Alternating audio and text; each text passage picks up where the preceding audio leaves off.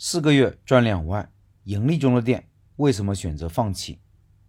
饺子店薛老板分享一个他学员开店失败的案例，文中有店铺老板本人的原因分析。他说，那天收到一位学员老板发来的信息，他说：“师傅，我决定放弃这个店了，对不起师傅和师娘的细心教导。放弃这个店主要有四个原因，第一个是店面太小了，再怎么做都做不大；第二个是位置问题，人流量本来有限，再加上主路。”至少增加了十家餐饮店，所以我们的位置就更加尴尬，自然流量就更少了。现在百分之九十都是老顾客来吃。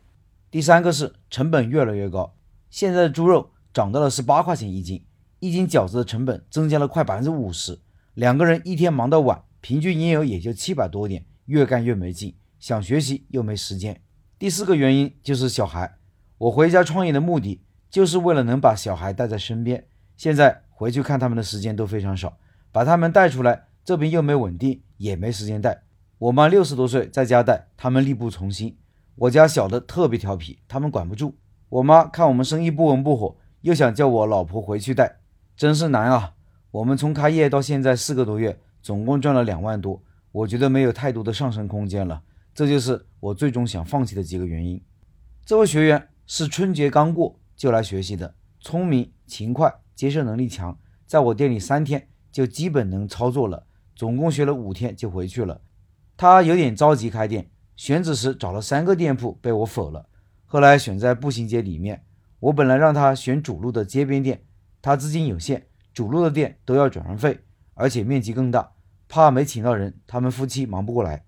这个店不到四十平，隔完操作间和厨房就放两张一米二的四人桌，边上。做了个长条的靠墙桌板，最多也只能接待十来人。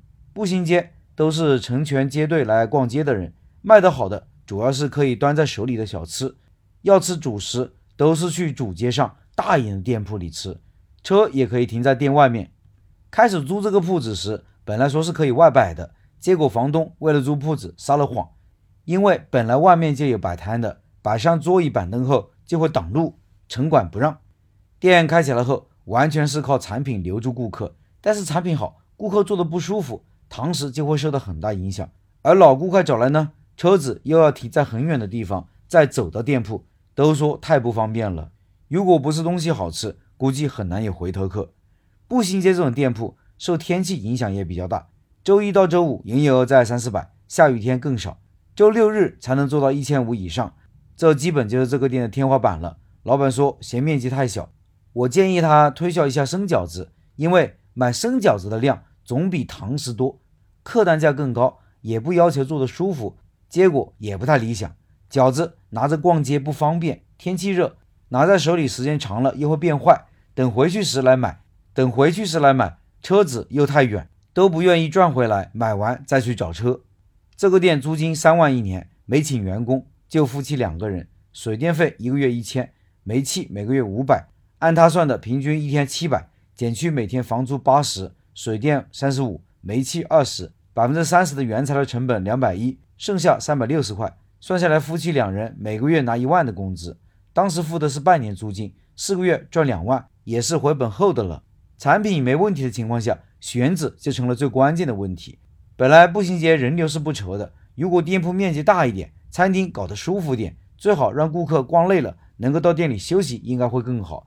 步行街很多做主食的饭店、火锅都在二楼的原因，就是应该租金相对低一点，可以尽量加大堂食的使用面积。最后是经验总结，在我们这种小地方开饺子馆，如果在步行街或者商场开，建议要有满足顾客舒适度的环境，店铺最好设计的能够吸引人进来休息的冲动。如果能让顾客拍照打卡，那就更好了。以上是薛老板的分享。另外，八月份的拜师学艺项目就是东北饺子。感兴趣老板可以进入直播交流群和薛老板直接交流，音频下方有二维码。